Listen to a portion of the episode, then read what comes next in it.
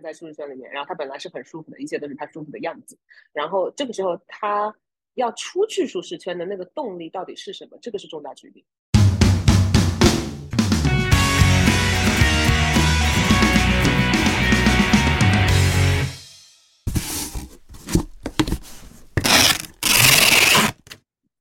Hello，大家欢迎回来这一期的雅痞不痞，我是阿水。Hello，大家好，我是兰兰。所以呢，大家好，我是一文。对的，已经 就已经不用介绍了不用介介绍了，已经不需要介绍这位嘉宾，因为我我刚才说我说来都来了，那你干嘛不多录几集？所以我们又把一文请来，我们的首席心理咨询师啊，来给我们那个，然后也要祝贺一文最近又拿到了那个新泽西的那个心理咨询师的证照，他之前是纽约的心理咨询师，所以非常是谢谢恭喜。对，所以新泽西跟纽约的听众们都可以找译文做心理咨询，如果有需求的话，对的，对的欢。迎大家联系我。对，我们会把信息放在信息栏。对的，然后，然后，那我们今那我们今天要聊的话题呢，就是因为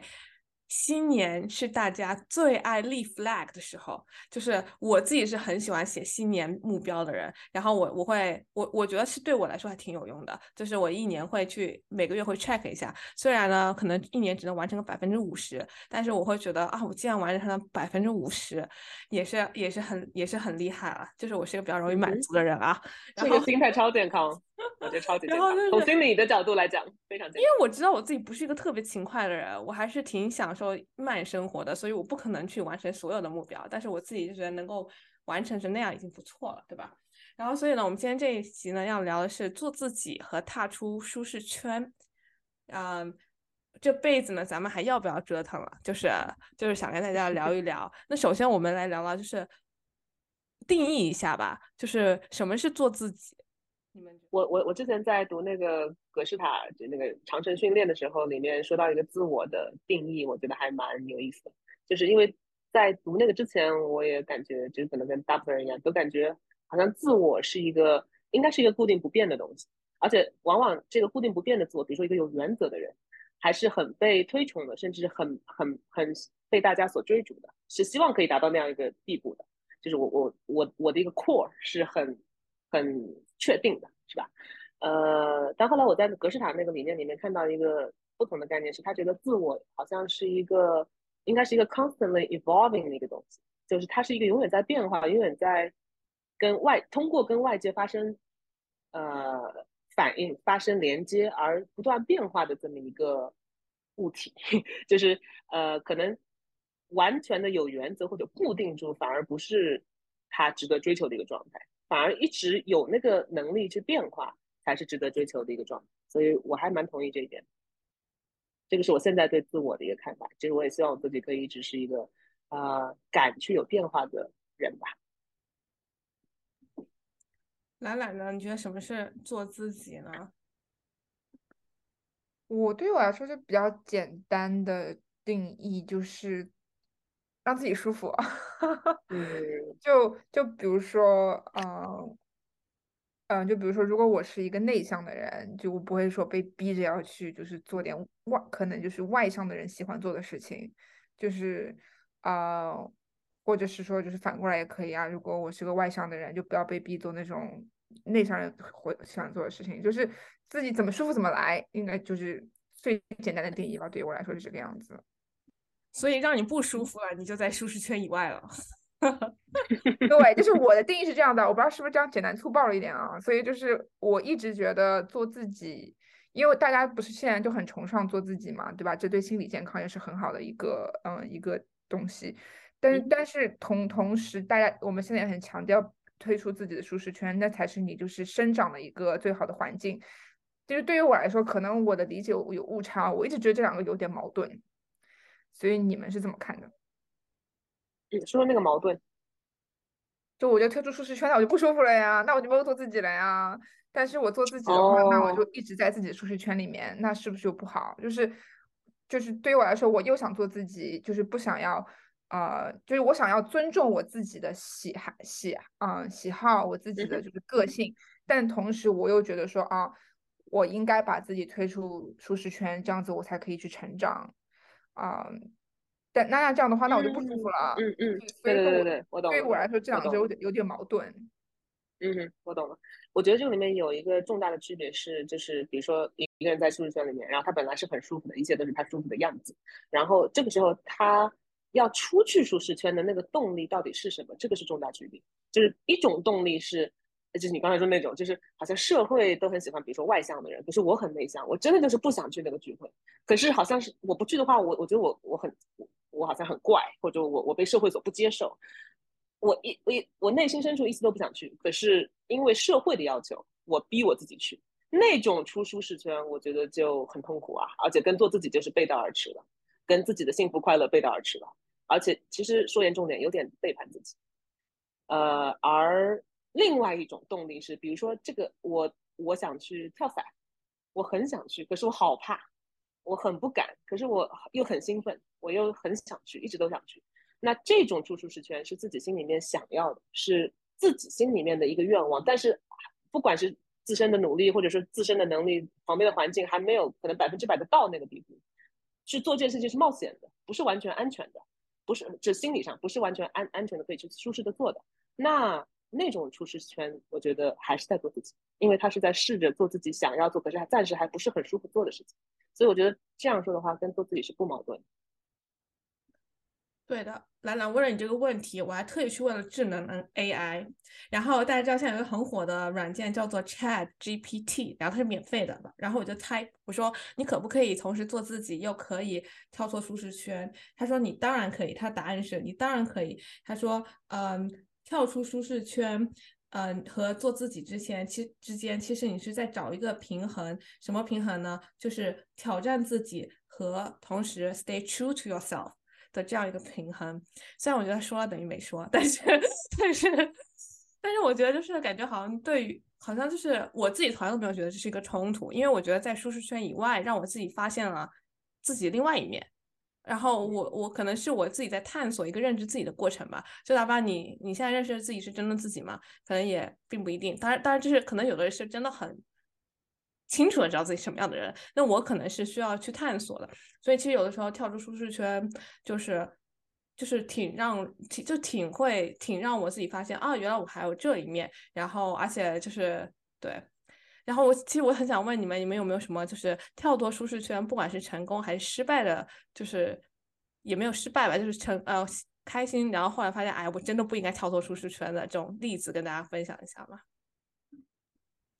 其实这么安静，我可以先分享一下我的。愿意先吧，我们想一想。自答，我喜欢。那我，我觉得就是，我知道，就你们可能就知道，我之前有去过斯里兰卡嘛。其实我是一个挺。安全牌的人吧，就是我并不觉得我是一个很爱冒险的人。然后当时有个机会可以去斯里兰卡玩，然后就是，但是你我在网上找到所有资料都是这个地方这个国家很疯狂，然后你去那一定会被强奸，然后呃，然后特别是女性一个人去那旅行，然后多可怕多可怕。然后我其实我去买票之前，我是非常的就是挺害怕的。然后我我自己其实上我从新加坡飞斯里兰卡，我在飞机上我都有点。后怕，我在想我要不要回去。虽然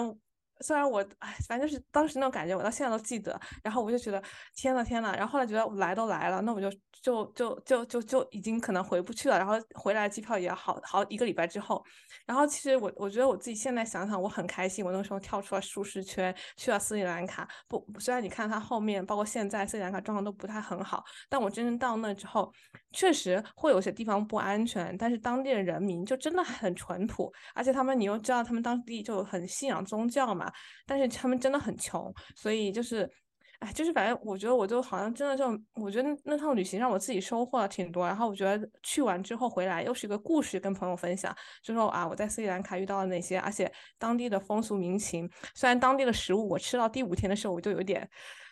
有点你知道吗？就是有没有什么中国餐厅我可以去找？因为他们食物第一次、第二天什么吃的还挺开心的。后来其实都是一样的，因为他们海岛嘛，所以他们食物都比较干。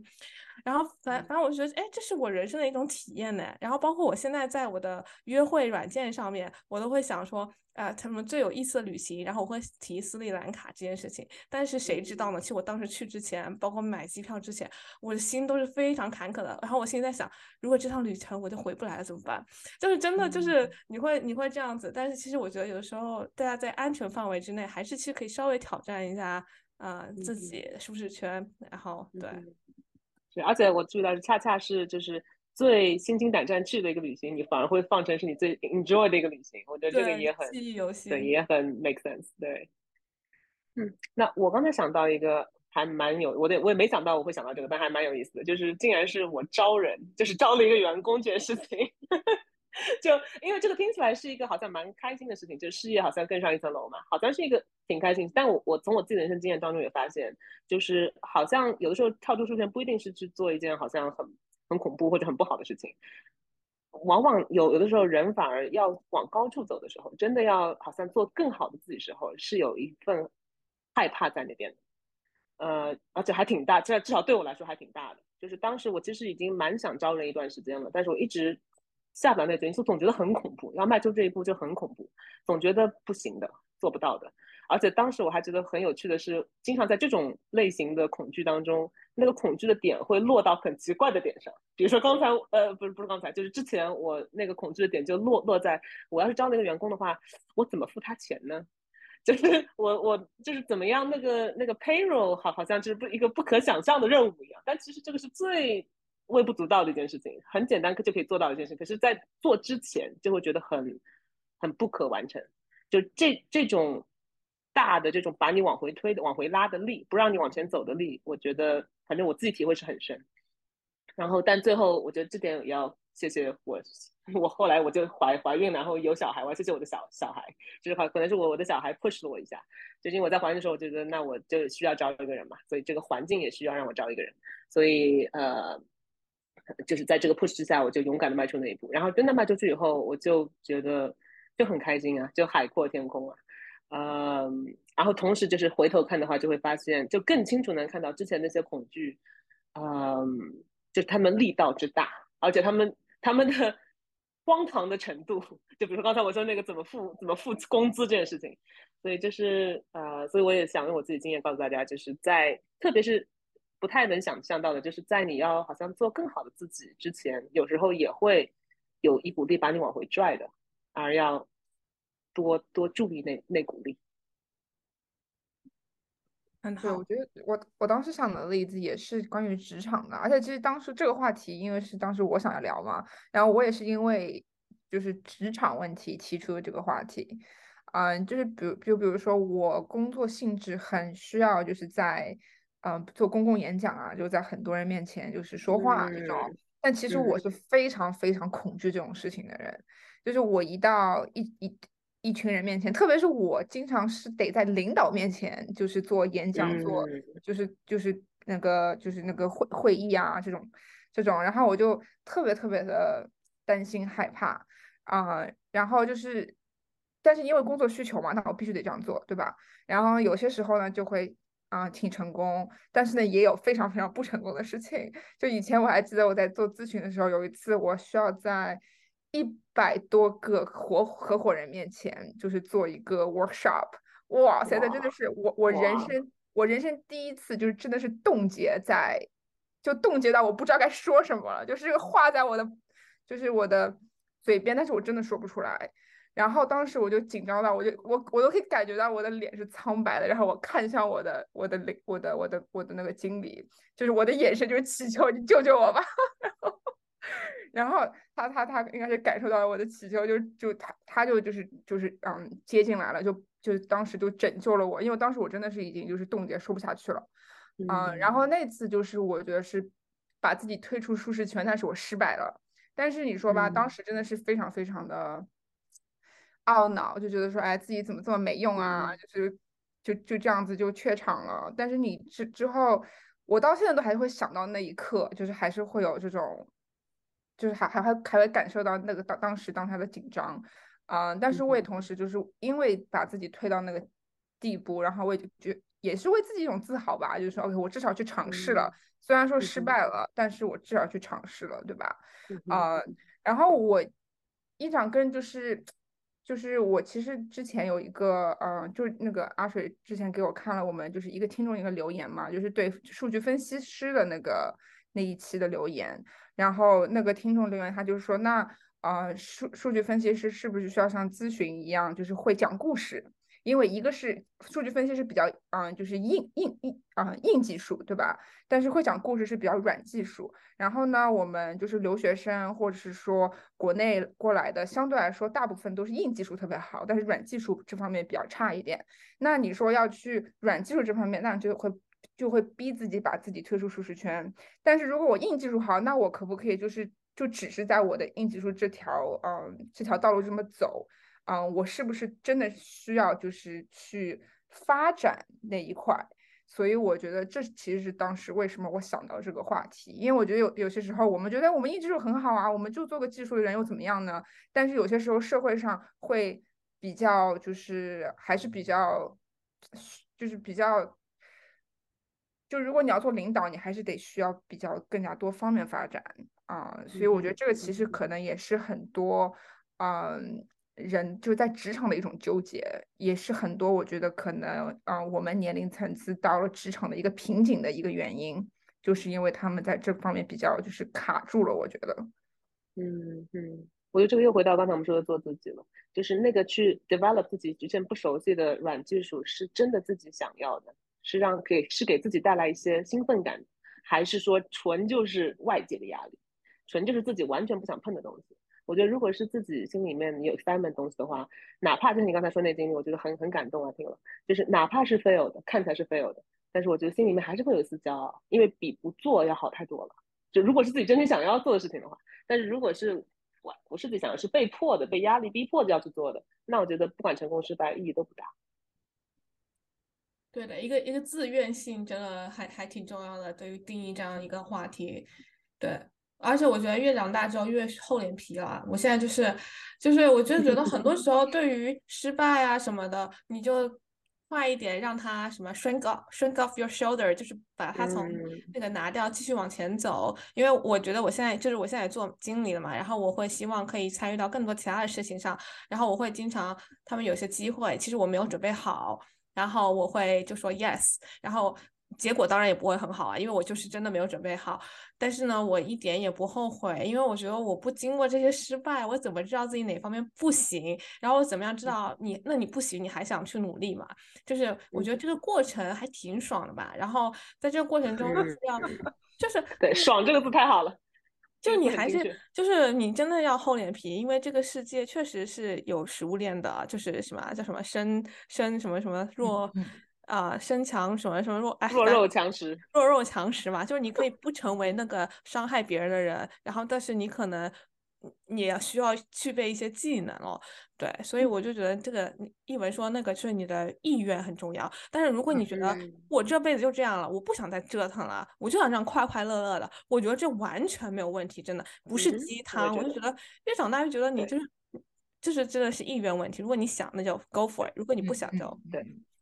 对对，我就我觉得挺神奇的是，这两个就是做自己还有跳出舒适圈，对于我来说一直是矛盾的问题。但是对你们两，你们两个都不理解为什么这两个是矛盾的，所以我觉得这现在理解了，现在理解了。呃，就是就就我我我就是我很就是很感激，就是我们今天这个聊，因为帮我自己也就是化解我自己心中一些矛盾嘛。因为我觉得就是说那个初心真的很重要。就比如说，我觉得其实如果说一个人他在就是做就是做硬技术这方面这条路在走。大家其实都很开心，他就是喜欢技术，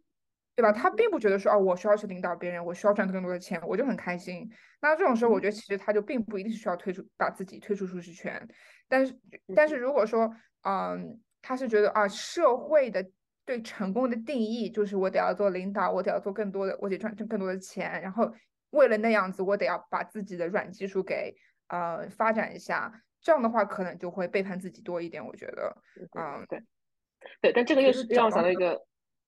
平衡。那你说，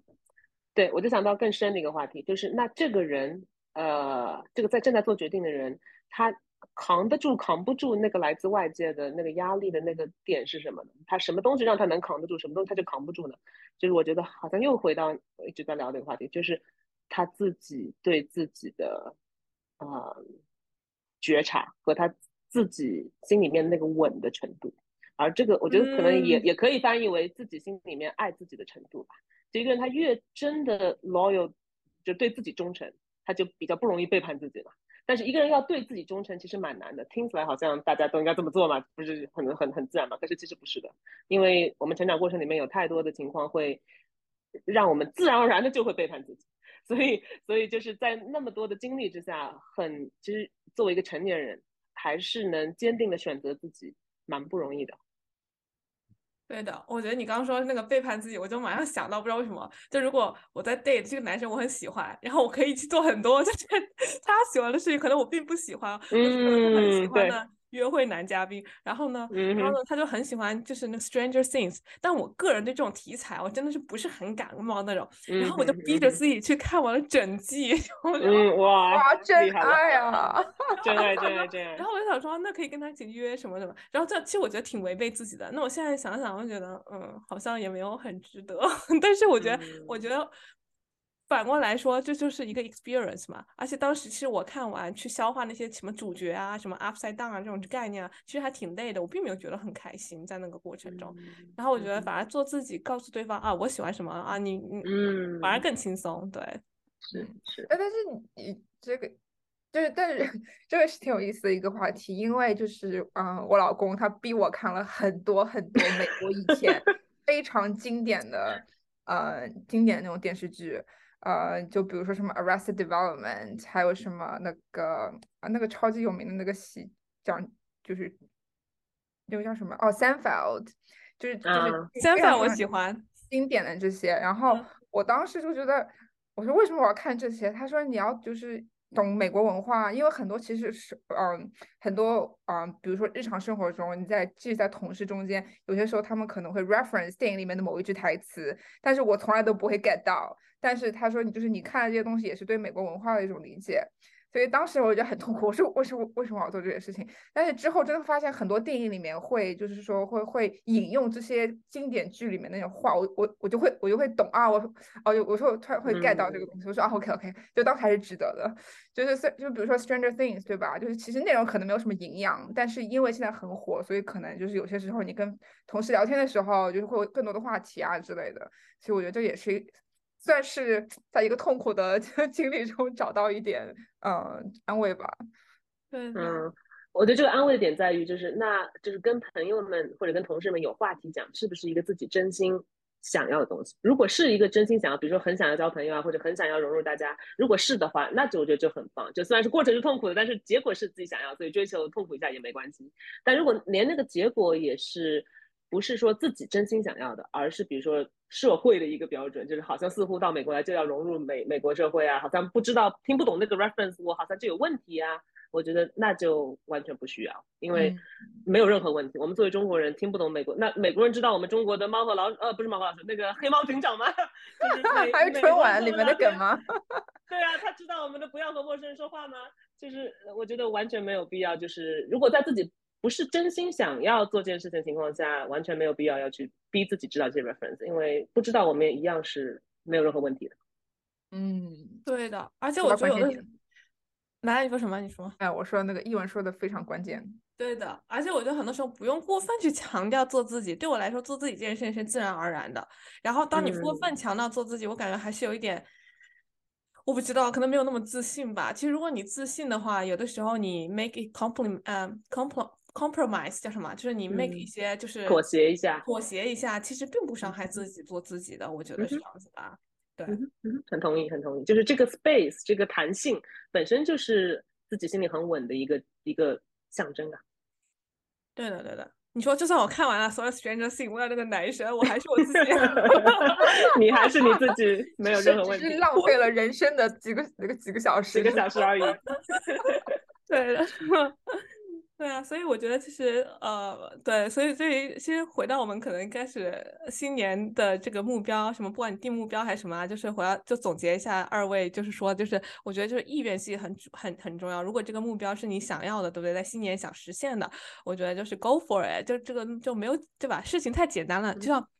对啊，它什么东西得来之易的，我们可能还反而不会珍惜，反而就是，但是也不要把自己 burn out，就是找到那个平衡，就像就像就就对，就像兰兰说的，就是那我跳那我不舒服了，那我还干嘛还要继续啊？那我就没有在真的就是就有点我可能在违背我自己的意意愿了。所以我觉得其实在这过程中，大家慢慢学习吧，优化的过程，我们也不是一开始就。我们现在也还在，对吧？还在探索中，还在让自己更、更、更、更加就是找那个平衡，对。所以大家也是对，对，好的啊。那我们今天自己相对来说聊的短一点点，嗯，这是我们新的一种模式，嗯，所以希望大家可以给我们回馈留言，是不是喜欢这种啊一个比较简单的话题，然后聊的短一点这种形式。嗯，如果大家喜欢的话呢，我们可以啊多出点这些节目。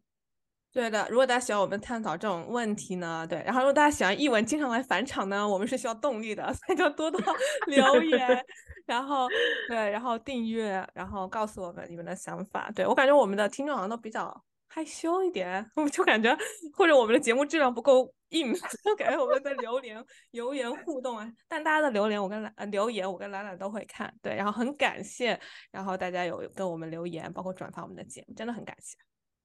是的，对的。那我们这期就到这里。对，谢谢一文的精辟的分享，然后对我自己也受益受益良多。对的，对的。然后一文有没有什么？最后的就是一些智慧，想要跟大家分享关于做自己和舒适圈。我感觉你已经分享了很多了 那让我让我戴戴上我智慧老人的帽子。那本智慧老人的智慧就是，呃，我想想啊，做自己。我觉得归根结底仍然就是就是爱自己吧，而爱爱自己归根结底就是觉察自己，就是尽可能的多体会自己的感受，因为感受是不骗人，其他都会骗人，但感受不会骗人。没有错，然后好，那我们就，那我们今天节目就这样，谢谢大家的收听，祝大家二月 愉快，下期见，拜拜，拜拜拜。